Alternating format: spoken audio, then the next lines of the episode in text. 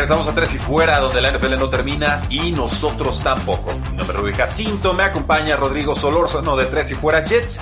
Rodrigo, estamos listos para analizar toda esta jornada 13.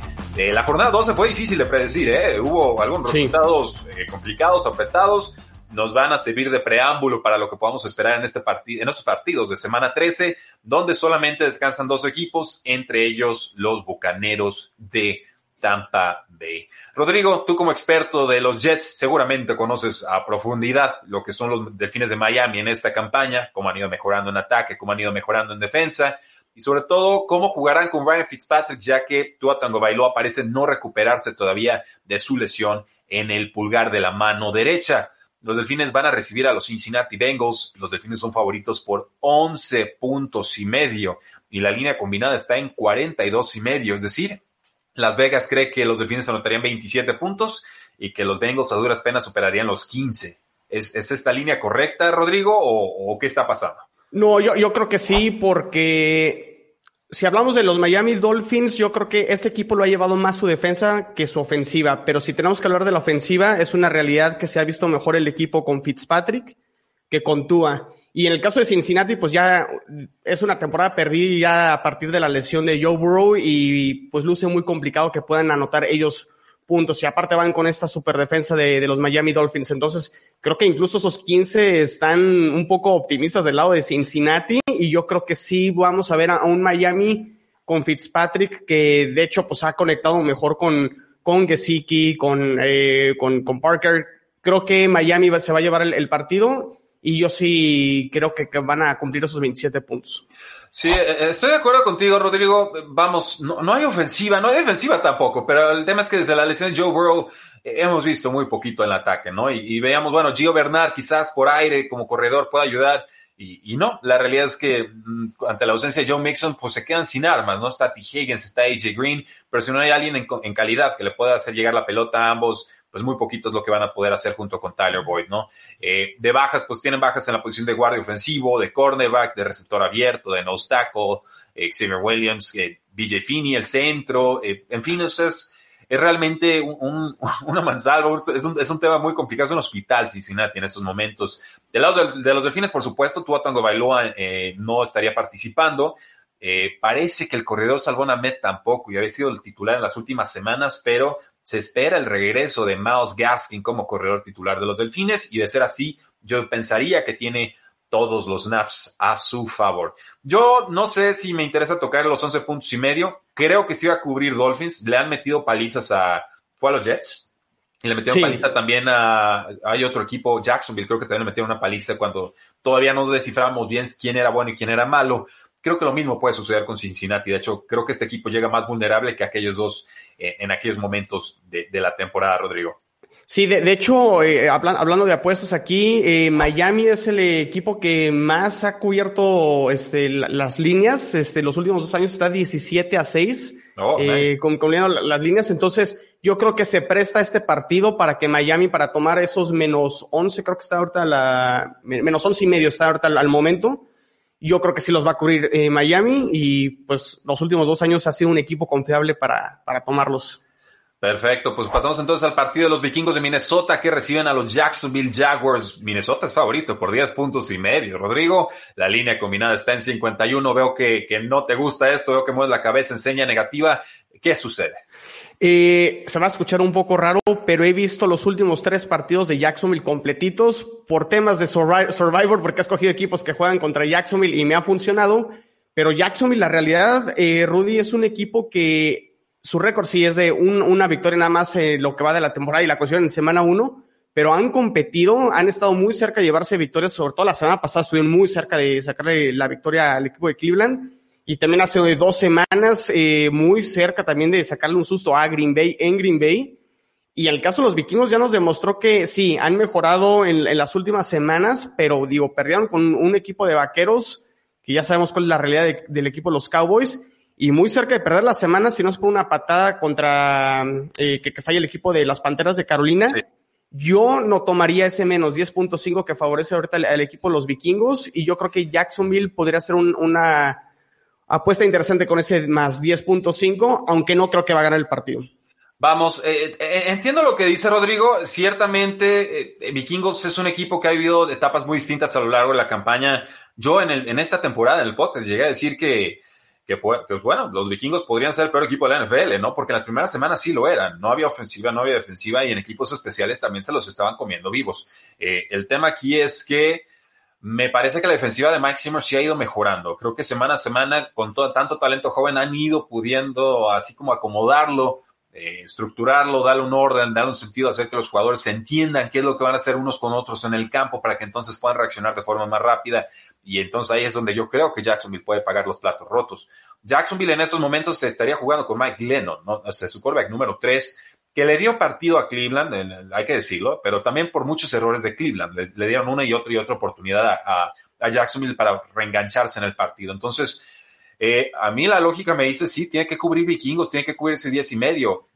La realidad es que no los veo consolidados del todo. Sabemos que está mejorando Kirk Cousins, vemos que Adam Thielen regresa de, de, lista COVID, vemos que está Justin Jefferson como novato, candidatísimo a novato del año, o sea, un jugador que está rompiendo todas las expectativas, porque muchos como yo lo veíamos únicamente como receptor slot y, ahora resulta que también atrapa pases en las bandas, ¿no? Y que lo hace de forma magistral. Entonces, sí, a mí denme a vikingos y creo que estarían cubriendo la línea, pero es otro juego que a mí sinceramente no me interesa. No me interesa. Apostar. Pasamos entonces al partido de los Atlanta Falcons que reciben a los Santos de Nueva Orleans, que aún no tienen a Drew Brees, pero que estarán jugando con Tyson Hill. No se dejen engañar por lo que pasó en el partido pasado contra los Broncos de Denver. ¿eh? Cuando descubrieron que iban a jugar con el quarterback número 6 o número 7 de su roster, o sea, un jugador que no se cede ni las jugadas, eh, se fueron a un plan ultra conservador, lo confesó así Tyson Hill, dijo, yo cuando escuché eso jugué no a ganar, sino a no perder. Y entonces corrieron mucho, muy conservadores, a no entregar la pelotita, y por eso salió el partido tan raro de 9 de 18 pases completados de, Tyson Hill. Creo que debe tener más éxito contra esta ofensiva y defensiva de los Falcons, que ha mejorado a partir del despido de, Dan Quinn. Con Raheem Morris parece que ha, dado con la clave, ha dado con la tónica, pero estos equipos ya se enfrentaron a esta campaña y, y fue una paliza tremenda ahí lo de los Santos de Nueva Orleans. Eh, vamos, creo que gana Santos, son favoritos por tres puntos, la línea combinada está en 45 y medio. El tema aquí es la posición de coreback y que Santos está a domicilio. Fíjate, yo creo que aquí va a haber sorpresa, Rudy, y, ah. yo creo que aquí los Falcons van a ganar y creo que la victoria la semana pasada contra el equipo de los Raiders, eh, que los aplastaron, la verdad creo que fue una de las sorpresas la semana pasada ese, ese juego entre Raiders y, y los Falcons. Los partidos divisionales y más entre estos dos equipos en el sur de la Nacional ya sabemos que son rivales, se odian y yo creo que Falcons, aunque ya no tienen nada que hacer en, la temporada, va a querer este, darle ahí una derrota al equipo de los Santos y aquella vez se enfrentaron con Drew Brees, eh, Rudy, como bien lo, mencionas, yo no confío del todo de, de Tyson Hill y esos treinta y tantos puntos que le metieron a los Broncos muy, muy engañosos. Realmente fue más por la situación de corebacks del equipo los Broncos que realmente por un, un, un superataque del equipo de los Santos. Veo un partido muy parejo y lo que sí creo es que creo que el, el 45.5 de puntos, yo, yo iría con el over ahí. Yo creo que estás cometiendo un error, Rodrigo. Creo que estás sobrereaccionando a lo que fue una paliza de Falcons ante los Las Vegas Raiders que cometieron cinco entregas de balón. La ofensiva de Falcons no jugó bien ese partido. Eh, la defensiva es lo suficiente, obviamente, pero yo, yo aquí creo que eh, con todo y todo, con las bajas de coreback aún a domicilio, con todo lo que ustedes gusten y manden, eh, yo no cometo el mismo error dos veces. Yo creo que aquí Santos iba a ganar, yo creo que aquí Santos iba a cubrir y estamos a expectativa entonces de, de ver si juega Julio Johnson o no, que ha estado en duda, pero yo sí esperaría verlo en este partido. También recordar que Santos tiene una defensa terrestre muy poderosa y que Falcons quizás tiene el peor ataque terrestre de toda la liga. ¿eh? No ha podido correr con Todd Gurley ni con Brian Hill, ni con Ito Smith. Entonces, a mí denme a los Santos y creo que te los tomo incluso con los tres puntos de castigo. Pasamos entonces al partido de los Jets de Nueva York contra las Vegas Raiders. Aquí se tiene que recuperar Raiders, ¿no? No, Rodrigo. Eh, yo entiendo que son favoritos por ocho puntos, que están a domicilio, que el over-under está en 46 puntos combinados. Eh, a mí lo que me preocupa es otra vez un viaje a través de todos los Estados Unidos, cansados, después de una derrota muy difícil y contra un equipo que está desesperado. Los Jets obviamente no quieren ser ese tercer equipo de la historia que termina con récord 0 y 16 y aquí yo veo una oportunidad muy especial para que Jets pueda poner esa primera palomita en, la columna de las victorias. Sí, revisando el calendario de Jets, Rudy, eh, luce muy complicado que los Jets puedan sacar una victoria y si hay un partido en el cual lo pueden eh, sacar, yo creo que es en este juego contra el equipo de los Raiders. Eh, yo creo que sí, como bien lo comentábamos ahorita en el, en el de Santos contra Atlanta, un, un, equipo de Raiders que entregó demasiado el balón y que realmente ellos mismos se pusieron en esa situación. No creo que les vuelva a suceder, aunque históricamente el equipo de los Raiders contra el equipo de los Jets batallan mucho, no ganan desde 1996 en Nueva York. Uf. Entonces es, es una situación muy, muy complicada siempre que los Raiders eh, van contra los Jets de visitante. Sin embargo, los Jets la semana pasada contra Miami, ya con Sam Darnold de regreso y, ya teniendo a Crowder, teniendo a Perryman, teniendo a Denzel Mims, se vio bastante mal. No ha sido la temporada de Darnold, ya sabemos la situación con, con Adam Gase. Si Raiders realmente quiere meterse a playoffs, este partido lo tiene que ganar sí o sí. Si no, que se olvide completamente de, de entrar a, a postemporada. No creo que ganen los Jets, te soy sincero, Rudy. ¿No, ¿no crees que van a ganar los, los Jets este no, año? No. Ok. Ok, te la, te la, compro, te lo creo, pero bueno, hay, hay, hay que buscar esos puntos posibles claro. en el calendario y creo que este puede ser uno. Yo esperaría una respuesta anímica fuerte de Raiders, eh, pero los estoy evitando en mi liga de Survivor, ¿eh? yo no los voy a tomar. Sí, yo también. me, me, da esa espinita de juego trampa y por el, por el viaje transcontinental, pero eh, en fin, vamos a tomar entonces a los Raiders, no me interesa, o los tomamos con los ocho puntos. Eh, no, yo creo que sí, yo creo que sí van a cubrir, Rudy. Porque okay. prácticamente todos los partidos de Jets han cubierto los equipos eh, rivales. Rivales. Entonces, okay. yo creo que sí tomaría el menos 8 de Raiders. Muy bien, entonces nos vamos con el menos 8 de Raiders, altas, bajas, 46. Quizás me vaya con las altas, quiero decir, así como dudando. Sí, mejor ni lo tocamos, nos vamos con Raiders no, y nos vamos con su línea de menos 8. Eh, tenemos comentarios del público. Lidia Israel nos dice: va a ganar Raiders contra Jets. De acuerdo. Dice Lalo Alex, solo sé que quiero que gane Bills y nos vamos a corte. Regresamos a Tres y Fuera, donde la NFL no termina y nosotros tampoco. Yo soy Rudy Jacinto, me acompaña Rodrigo Solórzano de Tres y Fuera Jets. Busquen su podcast, busquen sus espacios en redes sociales. Es de los personajes más enterados y divertidos que tenemos en el elenco de Tres y Fuera. Rodrigo, tenemos que hablar de este partido de los Houston Texans que reciben a los Indianapolis Colts. Estos Colts andan crecidos, andan andan bien los Colts. Yo, yo todavía creo en ellos. Eh, tres puntos y medio favorito los Colts a domicilio. La línea combinada bajó de 53 a 51. ¿Quién gana y por qué? Eh, ganan los Colts y este partido pintaba muy bien de, de entrada, Rudy, hasta la noticia de, de, Will Fuller que tuvo un juegazo contra el equipo de Detroit en la semana y ya, no, y ya vimos por qué. Eh, sí, y ya, sí, exactamente. Y el tema de sustancias para mejorar, al parecer, el desempeño físico y atlético de, de, Will Fuller, entonces ya está suspendido, creo que son seis juegos, ¿no? Los que ya se va a perder sí.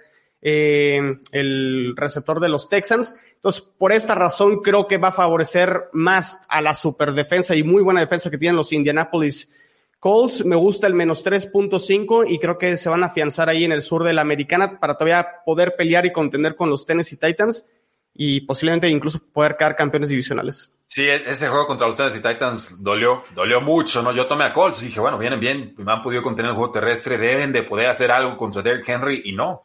Es increíble, cada diciembre Derrick Henry se apodera de los partidos. Eh, aquí lo viene haciendo desde octubre, pero ya llegó diciembre y lo hace a un alto nivel. Entonces, eh, esa, yo creo que puede haber incluso un tercer cruz entre, entre Colts y sí. Titans y, y, si así sucede voy a estar muy al pendiente porque esos partidos me han gustado bastante. Yo voy a tomar también a los Colts, creo que la defensa viaja, creo que la ofensiva funciona, creo que mientras Philip Rivers no se vuelva loco y no veo por qué deba hacerlo si tienen buen juego terrestre contra esta eh, defensiva mejorable, pongámoslo así, de, los Houston Texans, pues bueno, yo creo que cubren esos tres puntos y medio. El medio es el que me duele, el que me inquieta, pero con todo y todo, creo que la diferencia de talento de roster, no de corebacks, eh, es suficiente para pensar que Colts gana por más de cuatro puntos.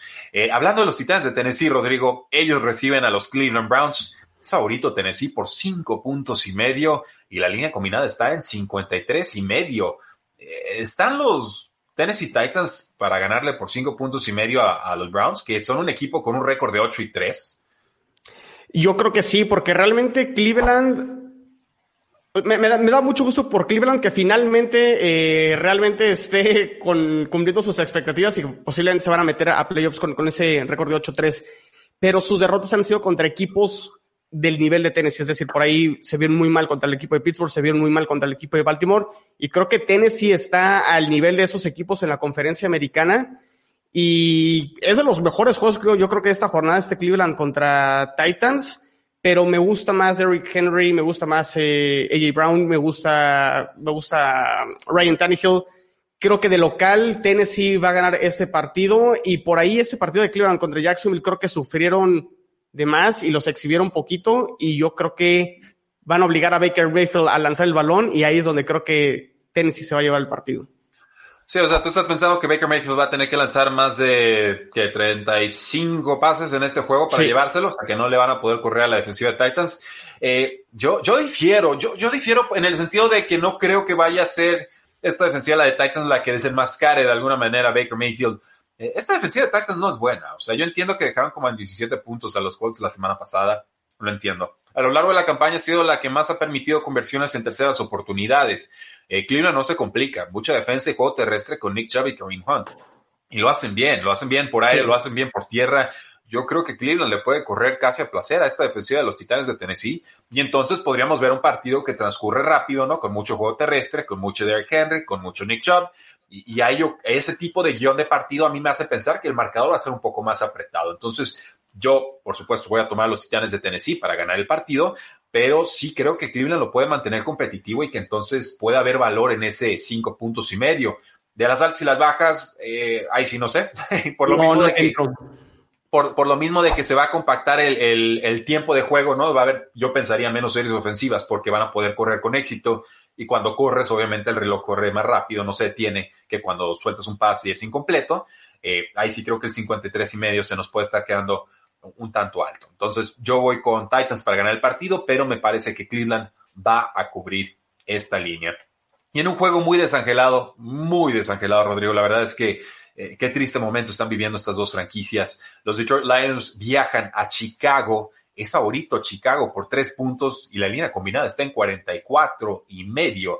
Antes de entrar a analizar este partido, le agradecemos a todos los que nos están siguiendo, por supuesto, en el 1340 de AM Frecuencia Deportiva, en Facebook Live y en YouTube Live. Rogelio Ramírez nos dice saludos, Rudy, aquí pasando a saludar. Nos preguntan sobre los Patriotas, si van a llegar a playoffs, lo comentamos un poco más adelante. Lalo Alec nos dice saludos desde San Pedro, Pochutla, Oaxaca. Y Lalo Alec nos dice también, solo quiero que ganen mis Bills. Rogelio Ramírez pregunta, ¿cómo ves eh, ¿Cómo vas con el barco de Sam Darnold? ¿Ya te bajaste? Sigo creyendo que va a ser un buen mariscal de campo en otro equipo. Esa es mi postura por el momento de, lo que creo va a ser Sam Darnold en su vida post-Jets de Nueva York, seguramente en el 2021. Ahora sí, Rodrigo. Chicago Bears recibe a los Detroit Lions. Favorito, tres puntos Chicago. ¿En serio? No, yo, yo creo que este partido lo puede ganar Detroit. Mm, Chicago, creo que, o sea, Jets la peor ofensiva de la NFL y creo que ahorita la 31 es, es Chicago. No tengo el, el, el dato exacto, pero estamos creo que ya viendo los últimos días de Mitch Trubisky con Chicago. Nick Foles, pues obviamente está lesionado. Eh, realmente este equipo de Chicago muy, muy engañoso al principio de la temporada con su invicto al principio, incluso este prácticamente liderando ahí el norte de la nacional. Chicago es uno de los peores equipos de la NFL y su panorama para el año que entra luce muy, muy, muy, muy difícil. Yo, yo no creo que Chicago pueda ganar este partido y me voy a inclinar por la tendencia que ha pasado Rudy con, con los equipos que han despedido entrenadores eh, que han ganado, caso concreto de Houston y de Atlanta que se han visto mejor a partir de los despidos. Eh, Matt Patricia, pues ya sabemos que no, no está más bajo el control de, de Detroit y creo que confío más en Matthew Stafford, que es un mucho mejor coreback que, que Mitch Trubisky y creo que por ahí Detroit puede ganar a domicilio. A pesar de que los números de Trubisky contra Detroit son muy buenos, creo que en esta ocasión no, no le va a alcanzar. Sí, yo, yo estoy de acuerdo contigo. Creo que Matthew Stafford es mil veces más coreback que Mitch Trubisky, Nick Foles y Tyler Ray o quien sea que quieran poner en estos momentos.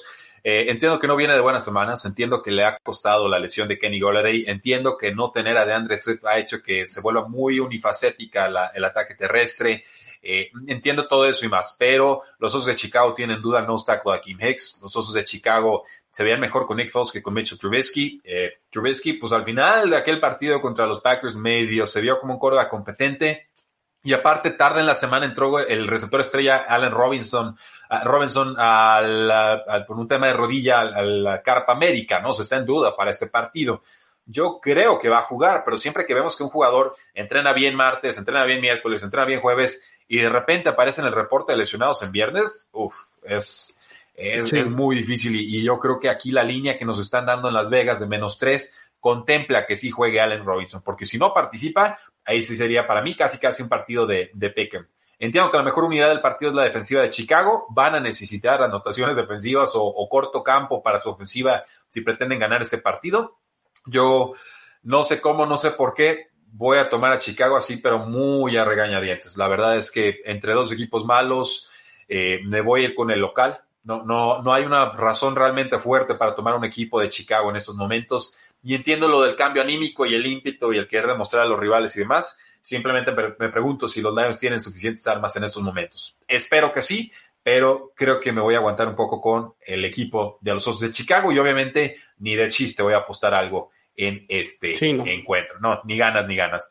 Y pasamos entonces al juego de los Arizona Cardinals que reciben a Los Ángeles Rams. Eh, qué lindo partido. Rams es favorito por tres puntos a domicilio. La línea combinada está en 48. A mí ahí denme las altas. Y eh, te preguntaría, Rodrigo, ¿es, ¿es, correcta esta línea o se está subestimando Arizona?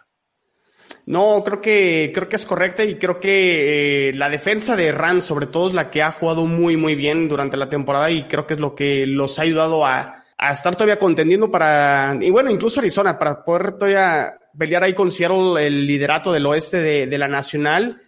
Me gusta ese número de, de 48 puntos y creo que el over se, se, se puede cubrir tanto eh, creo que Arizona y Rams son equipos capaces de anotar eh, suficientes puntos. Eh, es un partido que realmente no sé por qué inclinarme, Rudy, te soy sincero, creo que le puede ganar cualquiera. Y si acaso me voy con los Rams de visitante, creo que estos dos equipos van a repartir victorias porque apenas es el primer juego entre estos dos los equipos. Dos. Uh -huh. Y creo que van a repartir y creo que van a ser los visitantes que se van a llevar la, la serie. Me voy con el equipo de, de los Rams. Para mí está muy sencillo, Rodrigo. Yo creo que eh, la mejor arma de la ofensiva que tiene Arizona en estos momentos es de Andre Hopkins y tienen un buen cornerback, Jalen Rams y los Rams, para sí. poder contener. Entonces, ahí yo esperaría que se neutralizaran las fortalezas. Tiene más defensa Rams que Arizona. Eso yo lo tengo muy claro. Y en ofensiva, pues andan igual de flojos ahorita. Jared Goff está entregando la pelota a un ritmo completamente insostenible y ya empieza a ser cuestionado por Sean McVay de forma muy sigilosa, pero ya empieza a ser cuestionado. El tema con Arizona es que es una ofensiva muy predecible, me parece. No es una ofensiva muy complicada.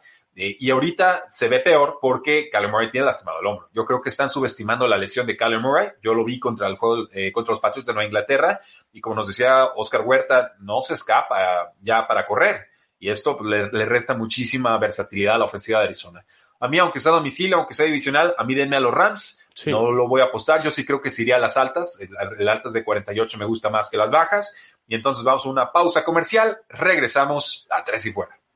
Regresamos a Tres y Fuera, donde la NFL no termina y nosotros tampoco. Yo soy Rodi Jacinto, nos acompaña Rodrigo Solórzano de Tres y Fuera Jets y estamos listos para cerrar con nuestras predicciones y análisis de todos los juegos que tendremos en esta jornada 13. Rodrigo, nos quedan como unos seis partidos por analizar. Recuerden que están en semana de descanso las Panteras de Carolina y los Tampa Bay Buccaneers. Tom Brady, enderecen las ideas, queremos verlos bien y enteritos en la postemporada. Los Seattle Seahawks reciben a los Gigantes de Nueva York, son favoritos por 11 puntos, la línea combinada está en 47 y la baja más importante, por supuesto, será no Saquon Barkley, de quien no hemos sabido por dos, tres meses, está recuperándose del ligamento cruzado anterior, sino Daniel Jones, quien sufrió una lesión disquiotibial que parece grave y está marcado en estos momentos como doubtful o en duda, que significa que hay un 25% de probabilidad de que participe en este juego. Yo prácticamente ya lo estoy descartando, Rodrigo.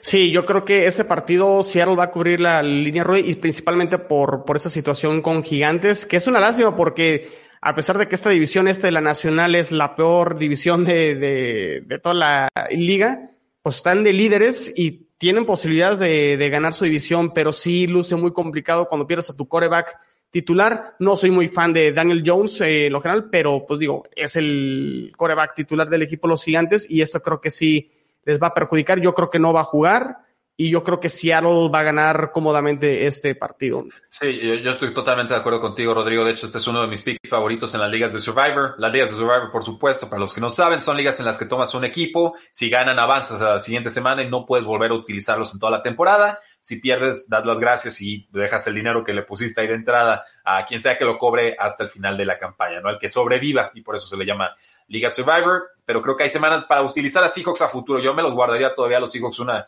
una semana más. La siguiente semana es la buena para utilizar a los Seahawks. Eh, los empacadores de Green Bay reciben a las Águilas de Filadelfia. Rodrigo, eh, el dueño, Harry Roseman, ya, no quiere saber nada, ¿eh? El, ya, Jeff Lurie, perdón. El, GM es, Harry Roseman, el head coach, por supuesto, Doug Peterson. Ya aquí empieza a ver, va a haber una guerra civil.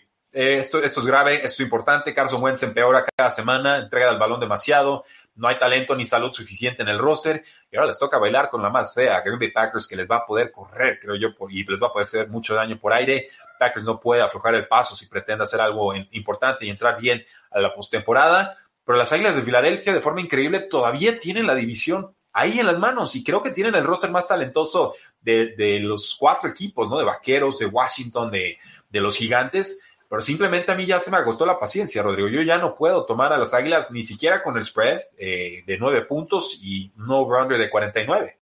Los Kansas City Chiefs reciben a los Broncos de Denver. Rodrigo, denme a Kansas, denme los en grandes. Son favoritos por 14 puntos. El over-under está en 50 y medio.